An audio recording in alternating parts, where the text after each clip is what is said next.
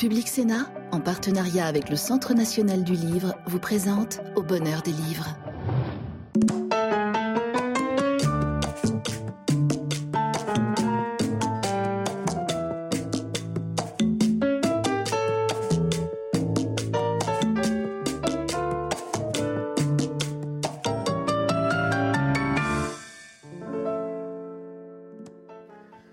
Bonsoir et bienvenue dans l'émission littéraire de Public Sénat au bonheur des livres. Le soleil ni la mort ne se peuvent regarder en face, c'est je crois la maxime de la Rochefoucauld la plus célèbre. Et pourtant, la conscience de la mort est ce qui nous distingue en tant qu'espèce humaine par rapport à toutes les autres espèces animales. C'est probablement grâce à elle que nous avons bâti des monuments éternels, produit des chefs-d'œuvre impérissables, imaginé aussi des religions du salut. C'est à cause d'elle que nous nous perdons parfois dans de vains divertissements. Bref, euh, la civilisation à la fois de culture et de loisirs qui est la nôtre, c'est probablement la conscience de la mort qu'on le doit. Mais c'est aussi la conscience de la mort qui nous fait mesurer le prix que nous attachons aux êtres que nous aimons. Et c'est de cela dont nous allons parler dans cette émission que nous avons intitulée Une histoire de fils avec deux auteurs qui, euh, tous les deux encore jeunes, ils ont la cinquantaine, ont perdu l'un et l'autre un parent et raconte la douleur, le douloureux travail du deuil. Benoît Cohen, bonsoir. Bonsoir. Vous publiez donc Formidable aux éditions Flammarion. Et euh, vous êtes un réalisateur, vous avez réalisé euh, six films, vous avez réalisé aussi deux séries télévision, je crois. Mais vous êtes déjà un auteur puisque vous aviez construit un polar à partir de votre expérience de chauffeur de taxi à New York. Et puis vous arrivez à raconter de manière très drôle d'ailleurs la, rencontre du troisième type entre un, réfugié afghan et votre mère dans son immeuble cossu. Euh, et l'amitié qui s'était nouée entre, entre deux. Mais là, dans Formidable, vous racontez euh, comment votre père, âgé de 68 ans et frappé par une maladie qui va l'emporter très vite, marche vers sa disparition, vers la mort, et comment vous, vous l'assistez euh, dans cette épreuve et je vous l'assister jusqu'au bout. On va revenir à vous, mais on va commencer avec Bruce Toussaint. Bruce, bonsoir. Bonsoir. Tout le monde vous connaît. Euh, parce que vous êtes, comme on dit, une vedette de la télévision. Vous, êtes, vous, vous, avez animé euh, des radios, des télévisions, Europe 1, ITV, Canal+, France 5, et, et, surtout vous animez maintenant les matinées de BFM. Mais là, vous faites une chose assez surprenante. Vous publiez euh, heureusement, elle n'a pas souffert aux éditions Stock, qui est tour à tour drôle et triste, euh, émouvant et grinçant, mais surtout assez surprenant s'agissant d'une personne publique, certes, mais pudique d'ordinaire. Euh, or là, c'est une confession d'une très grande sincérité et, qui, on, va le voir, n'est pas une fois encore, n'est pas sans révéler de vous une partie de votre personnalité qu'on ignorait en vous regardant. Euh, donc vous racontez la mort subite de votre mère d'une crise cardiaque dont vous êtes le quasiment le témoin. Oui, euh, ça se passe euh, il y a un an et demi. un après-midi, ma mère a 73 ans est plutôt en forme, même si elle a eu quelques pépins de santé, mais c'est quelqu'un qui est un personnage, c'est une une sorte de tempérament euh, très volcanique, etc., qui prend beaucoup de place et avec qui j'ai une relation euh, absolument fusionnelle. On m'appelle un après-midi euh, d'octobre 2021, on me dit qu'elle vient de faire un malaise dans la rue, dans le 15e arrondissement. Je me précipite et lorsque j'arrive, je découvre une scène de, une scène de guerre, parce que ça n'a pas d'autre mot, avec des camions de pompiers, le SAMU, euh, euh, voilà, et puis surtout euh, une femme, ma mère, donc allongée par terre, en train d'être réanimée, ce qui n'arrivera pas, puisqu'elle ne se relèvera jamais de de cette de cette attaque cardiaque massive. Et donc j'assiste médusé à une scène horrible où où voilà où la où la mort euh, d'une façon extrêmement violente, extrêmement brutale vient euh, percuter euh, ma vie plutôt calme et pudique comme vous le disiez. Et alors cette mort, c'est ça que vous racontez, et, avec un aveu d'une franchise désarmante, cette, mm. mort, cette mort, vous ne vous y faites pas. L'idée que vous allez vivre sans votre mère, mm. vous êtes insupportable. Oui, c'est intéressant d'ailleurs parce que je réalise au moment de sa mort à quel point euh, j'étais dans un état de fusion euh, euh, avec elle, ce qui m'a pas empêché de me marier, d'avoir des enfants, d'avoir une vie professionnelle très riche, mais néanmoins je gardais un, lien complètement inouï avec elle, à, s'appeler tous les jours, à se voir beaucoup, à être même en fusion, j'allais dire intellectuelle. C'était pas simplement une, un besoin de se voir ou de se toucher, mais c'était quelque chose de beaucoup plus fort. Et donc, effectivement, je, je, dis cette phrase le lendemain de sa mort, est-ce que je vais réussir à... Est-ce que je peux vivre euh, sans ma mère? Et en prononçant cette phrase, je suis dans le cabinet d'un psy, en l'occurrence, je, je, je, me dis, mais mon Dieu, mais j'en suis là, quoi. J'en suis à ce niveau de désespoir. On va revenir au psy, parce que c'est très intéressant. Mais alors, vous faites au passage une observation qui m'a frappé en vous lisant, c'est que on fait tout dans notre société pour mmh. dissimuler, escamoter, euphémiser, faire disparaître la mort. Exactement euphémisé. C'est tout à fait ça. L'idée, au fond, que la mort est tellement euh, aux antipodes de ce que notre société veut euh, euh, promouvoir, démontrer à tout instant, cette société du bonheur, du plaisir, de, l'obtention de tout ce qu'on veut à tout moment, etc. La mort, évidemment, c'est tout ce qu'on n'a pas envie de voir. Et du coup, j'ai le sentiment très très vite que sans, il n'y a pas d'hostilité, il faut pas exagérer, mais disons que on me fait comprendre que ça serait bien que je passe à autre chose. Puis je suis un grand garçon maintenant. Donc, euh, allez, euh, ça va aller. Et puis d'ailleurs, elle n'a pas souffert. Donc déjà, tu devrais être content. Et alors ça, ça a été pour moi une sorte de, de phrase euh, euh qui, qui c'est une phrase qui m'a qui m'a fait beaucoup de mal parce qu'au fond, je, j'ai même si je sais qu'elle a été prononcée avec beaucoup de bienveillance, avec beaucoup de gentillesse, de tendresse, pour pour essayer de m'aider, de me soulager, elle a eu un effet inverse. C'est la partie très drôle d'ailleurs du livre. Drôle, enfin on rit jaune, mais on rit. c'est que vous décrivez toute une série de scènes qui sont autour de la mort. Bon, d'abord les condoléances maladroites des gens qui vous disent moi aussi j'ai perdu mon chat, euh, les, la, la procédure dans dans la maison, dans, les, chez les pompes funèbres, avec la presta pour la prestation, enfin tout un vocabulaire. L'animateur des obsèques qui avait déjà été là pour votre père et donc vous avez la tentation après la cérémonie pour votre mère de lui dire à la prochaine. donc il y a des scènes qui rendent cette mort qui est à la fois tragique et douloureuse très drôle. Mais il y a un personnage au cœur de tout ça qui est le docteur Nazio, votre psychanalyste. Vous faites d'ailleurs cette confession, ce qui n'est pas si fréquent qu'un homme public, notamment de télévision, confesse qu'il est un psychanalyste et que vous avez rencontré à l'occasion euh, de la, de, la, de la maladie de votre père. Euh, et qui joue un rôle déterminant. Mais quel est le Parlez-nous du docteur Nazio. C'est très intéressant, Denis, parce que je vois bien, depuis que je parle de ce livre, que cette question-là est un sujet très sensible. Et je vois bien que soit on n'en parle pas du tout, soit on en parle en disant ah oui et donc vous faites une analyse genre euh, ah oui genre vous, en êtes là quand même hein, c'est alors que pour moi c'est quelque chose d'assez naturel je considère même que n'importe qui devrait aller voir un psy je fais pas de prosélytisme, je dis juste que euh, à partir du moment où vous rencontrez la bonne personne, euh, il n'y a aucune raison de s'en priver. Moi, ça m'a fait beaucoup de bien. Et manifestement, il vous a beaucoup aidé. Alors, donc, votre livre est en même temps, bon, c'est le récit de la mort de votre mère, de votre père d'ailleurs, et du rapport que vous entretenez avec ça, mais c'est aussi un tombeau pour vos parents, parce que vous décrivez vos parents qui sont de la classe moyenne, vivent en banlieue, l'achèvement, l'accomplissement de leur vie, c'est leur maison à eux, dans la banlieue qu'ils ont enfin eue. Euh, et au fond, vous avez été fantastiquement aimé, mais même presque plus que ça. On a un sentiment, votre père était assez discret, taiseux, votre mère volcanique, vous l'avez dit.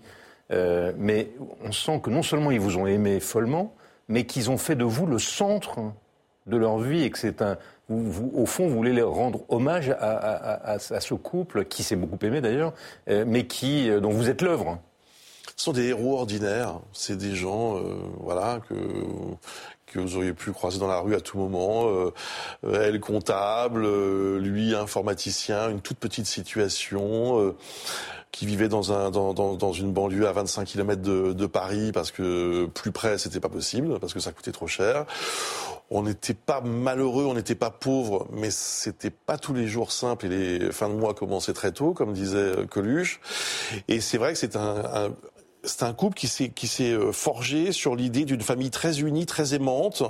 Et euh, je raconte que euh, on partait pas en vacances avec des amis parce qu'il n'était pas question de ne pas être tous les quatre, et que cette espèce de voilà de, de force que nous ont donné nos parents, mes parents à ma sœur et à moi, ça m'a forgé. Je crois que aujourd'hui, si je suis ce que je suis, c'est-à-dire plutôt un, moi je, je, revendique une forme de bienveillance, de gentillesse, ce genre de choses de qualité, de valeur, ça me vient d'eux. Est-ce que euh, le fait qu'ils vous aient tant aimé et qu'ils aient fait le centre de votre vie, d'un côté, ça vous a donné une force immense, mais est-ce que d'un autre côté, ça ne vous a pas privé d'une certaine autonomie? Est-ce que ça ne vous a pas privé de la possibilité précisément euh, d'accepter leur disparition Est-ce que je, ne dis pas ça Ce sont des gens merveilleux, hein, c'est pas une critique, mais psychologiquement, est-ce que euh, vous êtes, ça vous a enfermé en quelque sorte dans un cercle Ça vous a pas empêché de faire tout le reste Non, non, En fait, il y a deux réponses qui sont. C'est une très bonne question.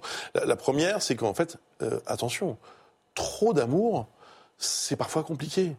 Euh, c'est parfois étouffant. Et quand on a 16 ans, 17 ans, 18 ans, on, on a du mal à gérer ça. Et la deuxième chose, c'est que j'ai eu une autre histoire d'amour. C'est mon métier. Et que très vite, très jeune, je me suis émancipé. Et donc j'ai quitté cette, cette famille, tout en gardant une relation très forte avec mes parents. Mais je pense que c'est pas anodin. Je suis parti de chez moi à 19 ans, ça arrive pas, ça arrive de moins en moins souvent. Je suis un peu l'anti-Tanguy. Euh, et, et, donc ça m'a permis de vivre intensément euh, cet amour que j'ai de ce métier de, de journaliste, tout en gardant le lien avec mes parents. Heureusement, elle n'a pas souffert. Euh, c'est un livre très émouvant. On s'amuse, je veux dire, on rit, on rit en, se reprochant de rire, mais on rit parce que vous l'avez souhaité. Très émouvant et surtout très instructif. Je dois dire que, bien sûr, on se dit dépêchons-nous d'aimer les gens qu'on aime.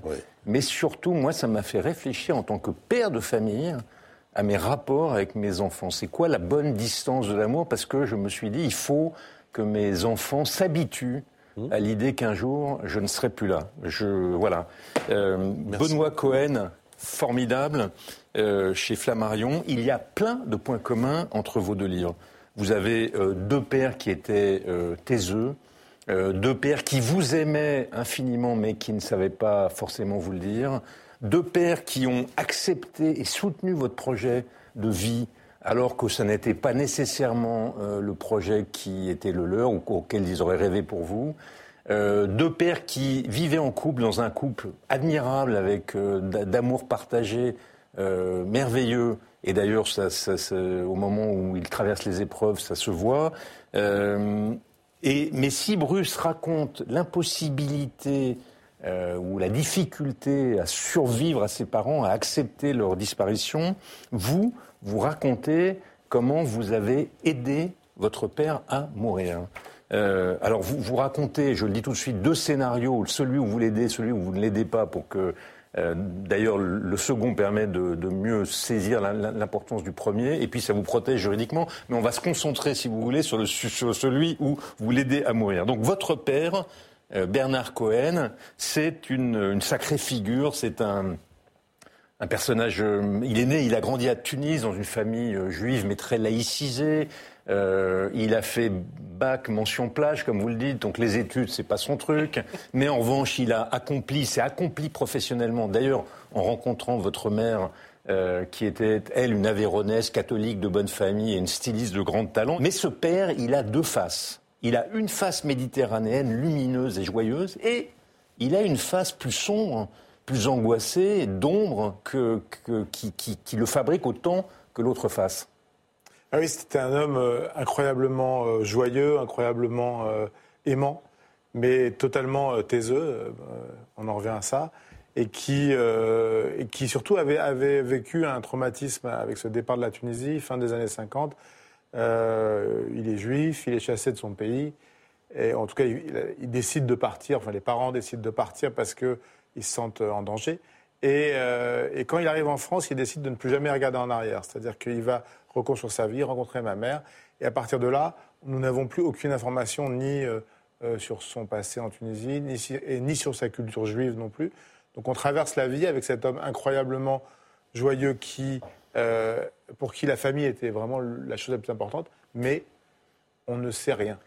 Et alors, à 68 ans, après une vie euh, vraiment heureuse, merveilleuse, joyeuse, où tout lui sourit, à 68 ans, il est frappé d'un cancer du pancréas qui va l'emporter euh, en neuf mois.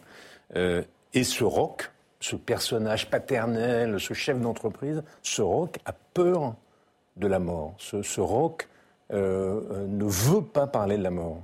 Bah, il a toujours eu peur de la mort, il n'a jamais voulu parler de la mort. C'était quelqu'un de donc très angoissé qui refusait même qu'on parle de n'importe quel euh, il suffit qu'un avion s'écrase, mais même à l'autre bout du monde, il était hors de question d'en parler parce que ça allait nous porter euh, malheur. Et donc il y avait l'idée de tout ce qu'on ne dit pas, tout ce dont on ne parle pas, n'existe pas. Et donc évidemment, plus il s'est rapproché de sa propre mort, moins il a voulu en parler. Et ça qui a été très bizarre et, qui a été compliqué à gérer pour nous, c'est que euh, quand quelqu'un va mourir et qu'on sait qu'il va mourir, on a envie de lui dire des choses, on a envie de, de se confier, on a envie de, dire peut-être des choses qu'on n'a jamais dites. Et là, c'est le contraire. Là, il fallait être le plus léger possible.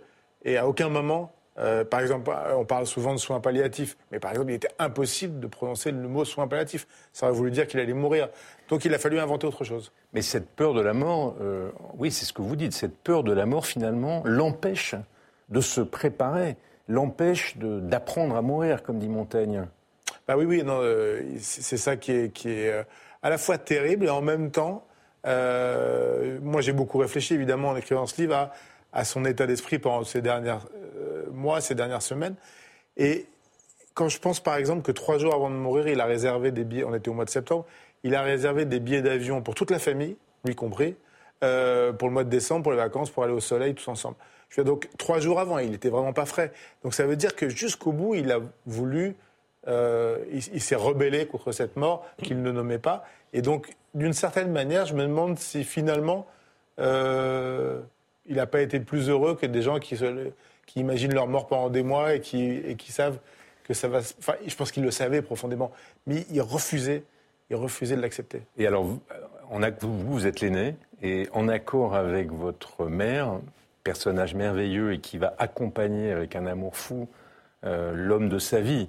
Euh, malgré les vicissitudes, vous prenez la décision de l'assister dans la mort, de, prendre les mesures qui vont lui permettre de mourir sans souffrir. Quand le médecin de famille nous dit voilà, il reste maximum une semaine et les dernières 24 heures risquent d'être quand même très, très, 48, 24 heures, très pénibles pour lui et pour vous, euh, à ce moment-là, on fait une, réunion de famille avec ma mère et mes deux frères. Et on, se dit, euh, voilà, il faut, qu'on fasse quelque chose. Il est hors de question qui souffre, surtout que ma mère, il y a une sorte de malédiction familiale qui fait que beaucoup de quatre de ses sœurs, sa mère, sa tante, étaient toutes mortes du même cancer. Donc on avait, quand même, on savait ce à quoi on s'attendait. Et donc on, se met en, marche pour trouver une solution pour qu'il ne souffre pas. Et là, nous, on est naïfs, on se dit oui, aider quelqu'un qu'on aime à ne pas souffrir au moment de mourir, ça, ça doit pas être si compliqué que ça quand même. Ça tombe sous le sens. Et là, on, là, on commence à, rentrer dans la complexité de euh, ce que c'est aujourd'hui en France, vouloir mourir en douceur, sans être hors la loi, parce que c'est de ça aussi dont on parle, et qu'on se rend compte, enfin je me rends compte d'ailleurs plus tard, mais on se rend compte à ce moment-là que tout est compliqué. Vous dites quelque part, ou c'est plutôt le médecin qui, euh, je crois, qui vous aide et qui vous dit, enfin vous, reprenez à votre compte cette phrase, je ne suis, rétrospectivement, je ne suis pas fier de ce que j'ai fait, aider mon père à mourir, euh, mais j'aurais honte de ne pas l'avoir fait. Mais je me suis quand même mis à votre place en me disant, je suis le fils aîné, c'est mon père que j'ai aimé, euh, qui m'a donné la vie, et je prends cette décision, ça doit être euh, vertigineux.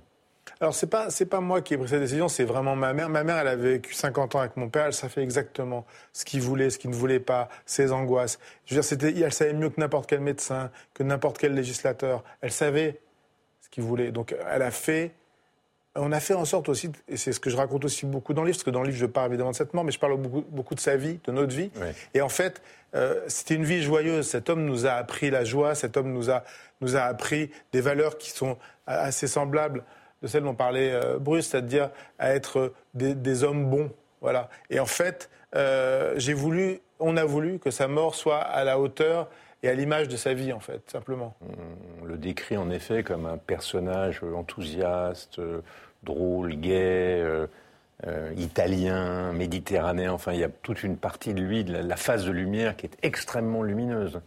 Mais en même temps, je me posais la question de savoir si, pour un fils, de voir son père affaibli, effrayé par la mort, de, voir le contraste entre sa solidité de la vie courante et sa faiblesse, que je ne juge pas. Hein. Comment réagirais-je moi-même le jour venu devant la mort? Est-ce que ça modifie le regard que vous portez sur lui? Qu'est-ce que ça a changé ou ça n'a rien changé dans le regard que vous avez sur, portez sur lui? Alors, c'est sûr que ça a été très surprenant. C'était un rock, c'était quelqu'un qui, qui avait jamais été malade, qui avait aucune addiction, qui ne fumait pas, qui ne buvait pas. ce que je dis, sa seule addiction que je le connaissais, c'était la glace au citron. Euh, et, tout d'un coup, oui, on a vu cet homme euh, dépérir. Mais en fait, on a sauvé l'image, la dernière image, parce qu'en fait, c'est ça que je raconte aussi dans le livre, c'est-à-dire que la raison pour laquelle aussi on a voulu qu'il parte en douceur, c'est que j'avais entendu tellement d'histoires, j'avais vécu moi-même tellement d'histoires de, gens qui, lorsqu'ils souffrent et qu'ils agonisent pendant même quelques heures, euh, modifient totalement le souvenir qu'on a d'eux. C'est-à-dire que ces quelques heures de souffrance, ces quelques jours d'agonie peuvent faire oublier une vie entière. Et ça, euh, c'est ce qu'on voulait éviter à tout prix. Mais en même temps, vous savez que formidable, l'étymologie de formidable, c'est euh, qui est confronté à un effroi énorme. Donc le dernier mot de votre père, c'est formidable. C'est formidable, mais en même temps, c'est formidable, c'est j'ai une trouée bleue. Euh, vous l'imaginez, vous le saviez forcément en choisissant ce titre qui, est, euh, qui a deux significations.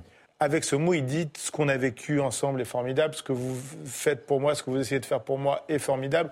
Et, j'espère que la vie que vous allez continuer à, vivre sans moi euh, sera aussi formidable.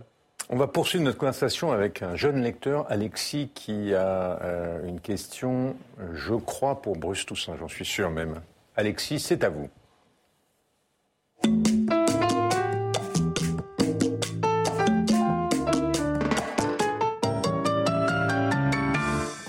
Et merci euh, tout d'abord de m'avoir invité à participer à votre émission. Euh, alors se définir comme lecteur, c'est assez ardu, il me semble, mais si je devais euh, garder un seul qualificatif, je choisirais probablement celui de tardif, dans la mesure où ma passion pour la littérature a été transmise par un professeur de classe préparatoire, qui m'a permis de dépasser une forme de rapport de honte à la littérature qui est décrite dans des romans comme ceux notamment d'Édouard Louis. Alors le livre que j'aimerais vous présenter, euh, c'est cet ouvrage du philosophe euh, Philippe Nassif, intitulé Changer le monde en tout cas un peu. Et c'est un vrai plaisir de pouvoir penser l'actualité euh, de d'Avatar 2 au poker en ligne, en passant par le rapport à l'histoire, avec des concepts qui nous viennent d'Heidegger ou de Lacan. Un chapitre qui m'a beaucoup touché personnellement, c'est celui sur l'amitié comme horizon de société que je vous invite donc à lire. Alors, sur une autre thématique d'actualité également, la fin de vie, j'ai lu le livre de Monsieur Toussaint, et à l'issue de cette lecture, une question me vient concernant l'absurdité de la vie face à la mort, qui traverse ces pages, et je pense en particulier à l'expérience que fait l'auteur de l'administration, qui serait froide, inanimée ou inerte. Alors, s'agit-il pour vous de dénoncer cette absurdité de vouloir donner plus de sens à la perte d'un être cher ou s'agit-il au contraire euh, d'une expérience qui serait inhérente finalement à la mort?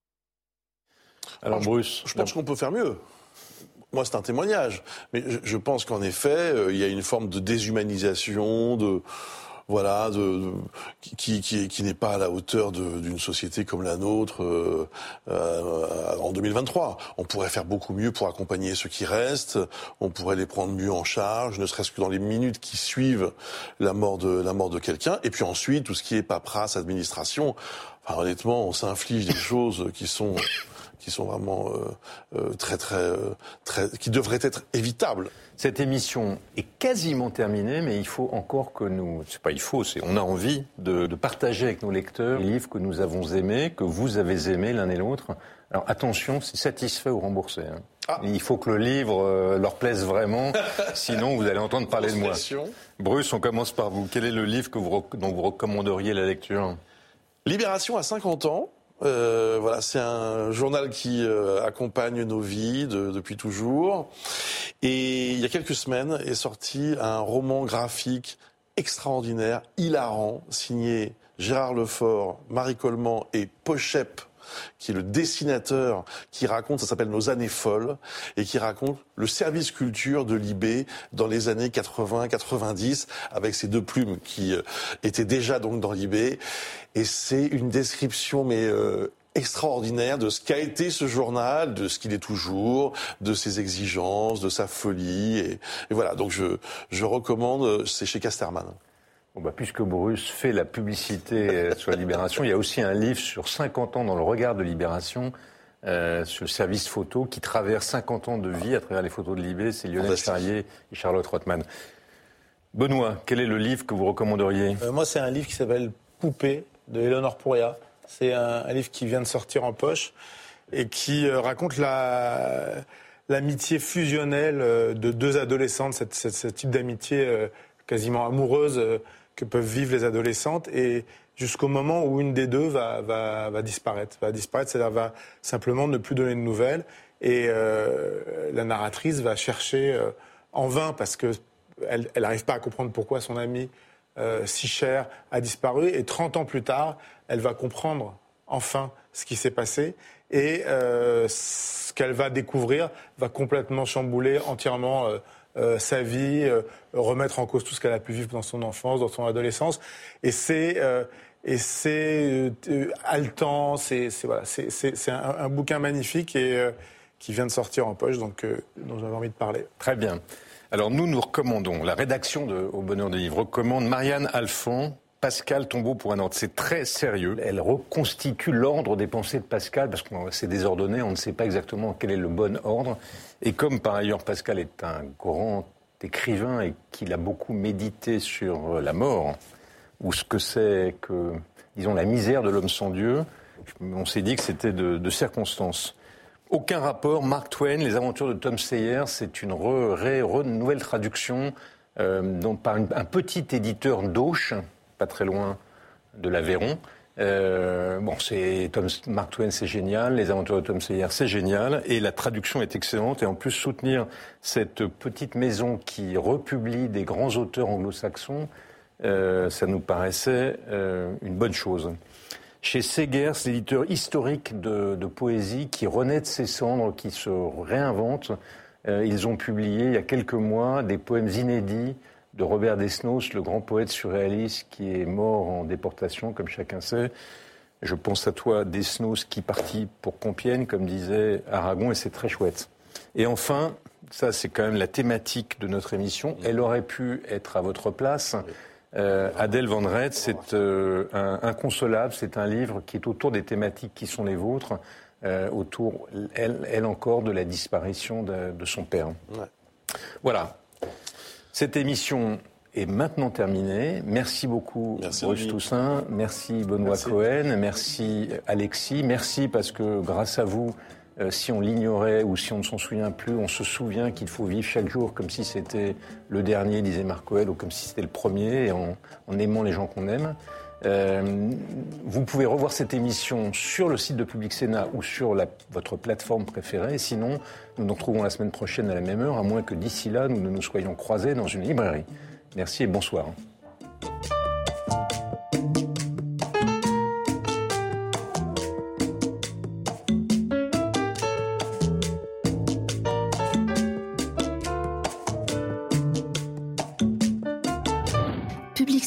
En partenariat avec le Centre national du livre, vous a présenté Au bonheur des livres.